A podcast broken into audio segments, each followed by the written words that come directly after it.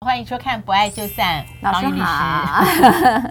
这个今天我们要谈的一个，其实是在结婚金里面常常有的，就是产权登记。嗯，哦，不过这个个案有一点曲折，所以透过我们效果的辅助，大家应该可以了解的比较清楚。还有两份协议书，嗯，你知道，因为在录这个节目前，老师说。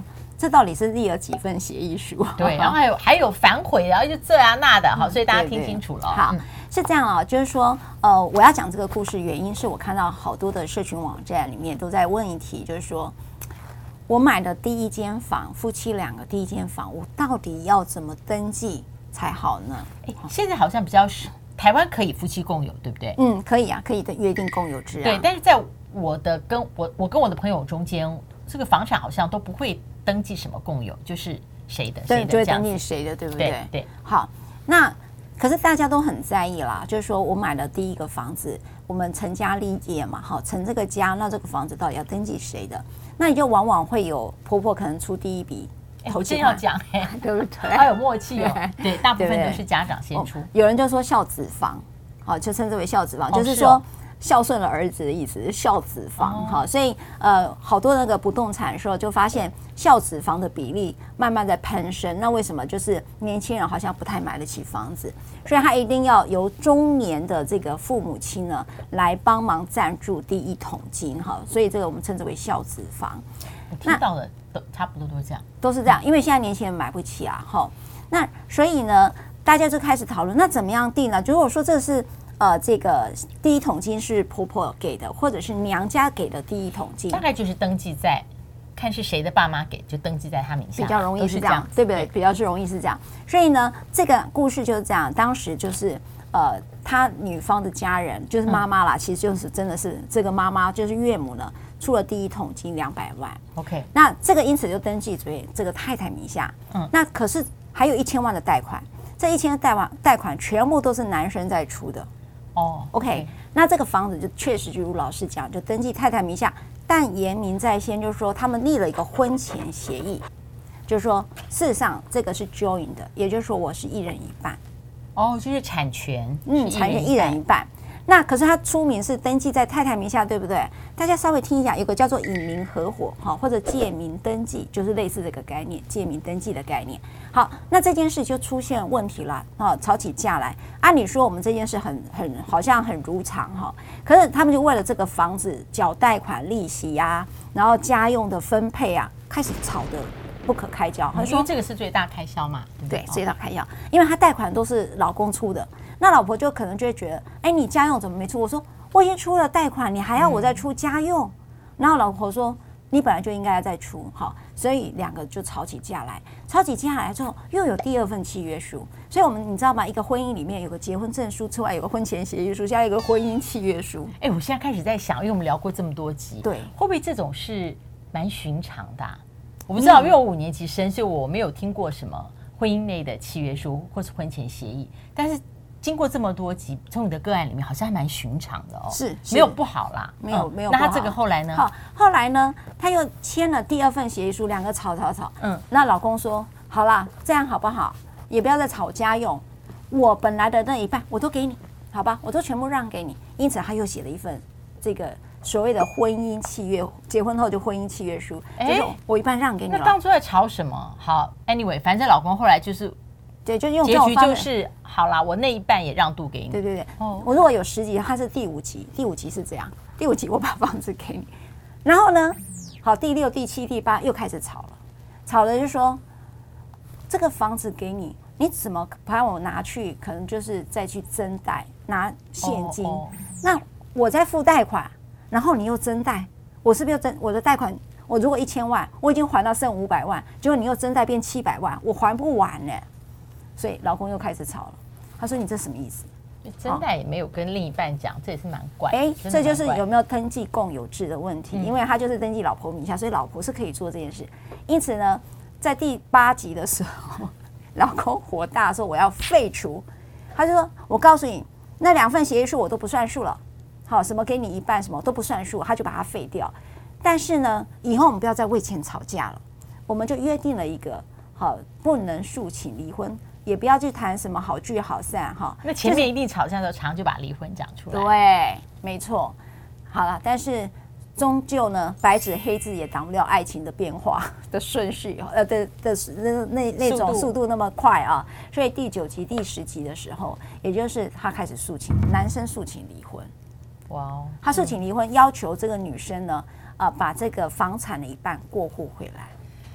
嗯，那法官怎么看啊？因为你法律上面就是登记在妻子的名下，对，所以呢，因此在这里头，老婆就讲说，呃，这个条款就是说不能诉请离婚啊，那你男生你违反啊，女女生的说法，对，他说你违反啊，所以你不可以来跟我要这一半。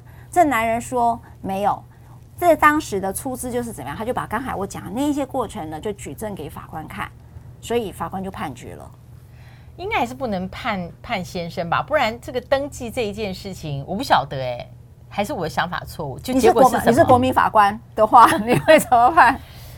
哎，我觉得这个中间的曲折，就是婚姻里面有各种高低起伏。那我们要有一个最基本的底线，那底线就是房产就是登记在谁的名下就名下，那不就是财产权的最 A B C 的概念吗？嗯，但是法官跟你看法不一样哦，也就是说国民法官这样看法。专业法官认为说没有这个很明显的就是一个借名登记，所以呢认为他可以把一半的房产就过户回来，所以最终呢是女方败诉，男方胜诉这个案子。诶，那这个是不是一般的？就是法官他横情着理，就是说他了解一般的社会民情，新婚夫妇在置产的时候其实是反正就是登记一个人名字，但。他认为，既然既然是你们婚姻初始共同拥有的财产，就应该是两个人都有所有权，是这意思吗？呃，应该这么讲。除了老师你所讲的概念之外，就是说知道在呃婚姻的一个习惯上是如此之外，他最主要的是说，因为他们。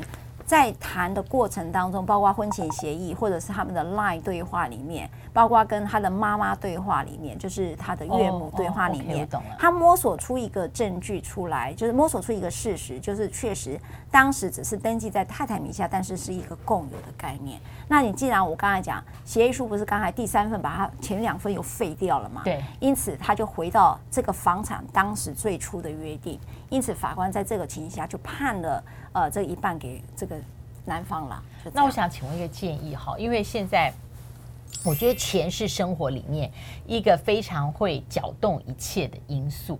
嗯啊、呃，尤其是我们如果讲新婚的，我不需要谈平均年龄是多少，就是第一次婚姻的，假设是落在二十。七八到三十，你在讲五五年级生吧？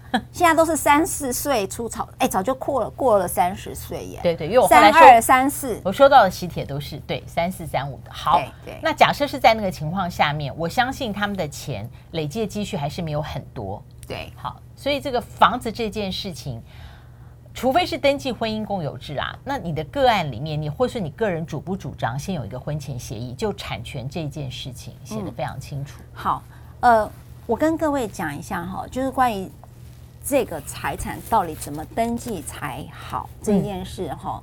其实婚前协议是我在二零零二年，也就是民国九十一年的时候我推出来的。在二零二二哦，二十年前你就推了。对，我推出婚前协议啊，那时候我被骂好惨，因为大家认为说你这个不就是鼓励人家最后如果脆的时候，对，第一个他说。哪个人结婚跟你先讨讨论婚前协议内容，然后这样讨论完就不要结了。你那时候会提二十年前你提出来，是因为你已经发现累积太多的。对，因为我是呃，我是民国八十三年就当律，呃，八十二年正式职业律师，我八十一年考上。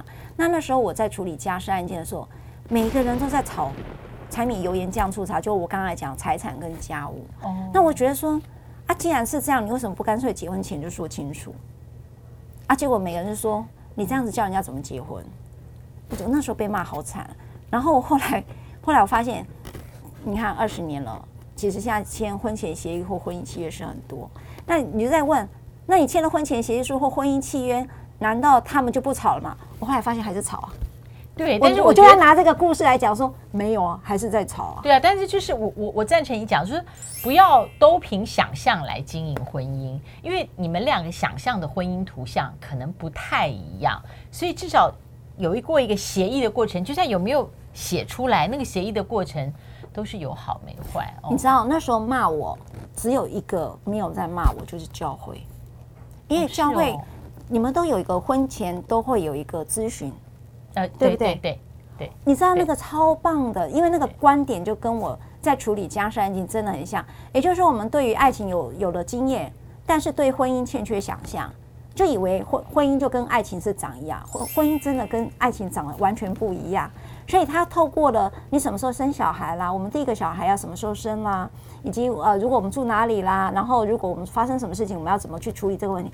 你你们在教会前都会有这些讨论，对不对？呃，以我是天主教来说，对啦，就因为天主教，如果你要进入呃教堂接受这个神父为你做这个呃婚礼这个弥撒的祝福的时候。他通常都会跟这对新人有过不止一次的一个恳谈时间。啊、那我觉得这恳谈时间应该就是帮助这对新人去分辨你们共同的价值。嗯、那你共同的价值里面就不可能那么那么超脱啊，那么形而上啊，你价值都会落地啊。所以我觉得这是一个不错的过程。嗯，但婚前协议我觉得很好，很更具体。对，那婚前协议的内容我们之前前几集有，你们可以去找看看啊。那我先跟各位讲到底。第一个房子要怎么登记会比较好？嗯，这会涉及到你的财产制，所以你看方老师就一直不断的跟我提，就在问说啊，是不是共有制会比较好？好，我先跟各位讲，有三种夫妻财产制啊。三种哦。嗯、第一种是法定财产制，就是你都没有约定其他的财产制，共有制跟分别制，你都没有约定情形下，我们就称之为法定财产制。那通常他们在做。呃，我们当然不期待会发生离婚的事情。那婚前协议也不能做离婚的约定哦，我先讲。但是它会涉及到你在做分配的时候到底怎么分。那它分婚前跟婚后，他的财产是用婚后财产剩余财产的一半去做计算哈。那我们常常一直在跟各位讲，婚后现在存有的财产扣掉了你的现在的存有的债务之后，各自有多少钱去差一半，就叫剩余。呃，财产就是做剩余财产差额制。那夫的也差一半，妻的也差一半。就是我举例来讲哈，老刚才以刚才那个为例好了，这个房子假设我没有约定哈，没有约定说是一半，那这个不是登记是老婆的嘛？我假设他是一千万好了哈，假设你就是就一千万，那我老公呢，其实我只有五百万的财产，嗯，那你虽然登记一千万，我就可以一千减掉五百，等于是五百的差额，嗯。除以二就两百五十万，哦、我可以只能跟你要两百五十万。可是当时如果像刚才那个老公，为什么他请求财产的一半，房子的财产一半？因为他要的是五百万，不是两百五十万啊。所以他很聪明的说，我是采取用民法来用这个所谓的借名登记，要求把它移转回来一半。他是聪明的，因为法定财产制是你可能只拿到两百五十万。第二个是共有财产制，就是除了特有财产之外，特有财产就是夫妻各自的呃。呃，他的生呃什么职呃，对不起，卡词哈，但是就是职业上的这个物品，或者是个人的物品。或者是你娘家哈，譬如说我要赠予给啊方老师，说哦，这个我特别声明，这是方老师的特有财产，那个就不能算进来。那给女儿的珠宝啊，而且特别声明这是赠与哈，而且是特有财产。那这种情况下，除了特有财产之外，你的共有制呢就可以拆一拆一半，好就可以拆一半。那分别财产是更简单，就是你的是你的，我的是我的。你刚才我刚才讲，如果没有做婚前协议啊。刚才那个本来就完全就是那一千万的房子就是老婆的，你要都要不到，所以到底要怎么去登记？你也可以采取所谓的直接登记共有，那或者你就会用其他不同的夫妻财产制，会对这个房子做出不同的分配的方式。对，哦，今天这一集我觉得很实用，我觉得很实用，真的哈、哦。对，而且我们上上字幕之后，大家可以呃来往反复看，滑下左键再看一下。我想在两个人要步入礼堂的时候。这些为什么不让它落地？至少你有一个讨论的过程，作为你的一个 option。好，今天非常谢谢大家收看这一节《不爱就散》。哎，我一直忘忘记订阅、按赞，好，开启小铃铛，然后分享给朋友，分享给朋友。希望呢，我们今天所谈的一切，呃，对于一个越走越好的亲密关系是有帮助的。我们下次再会。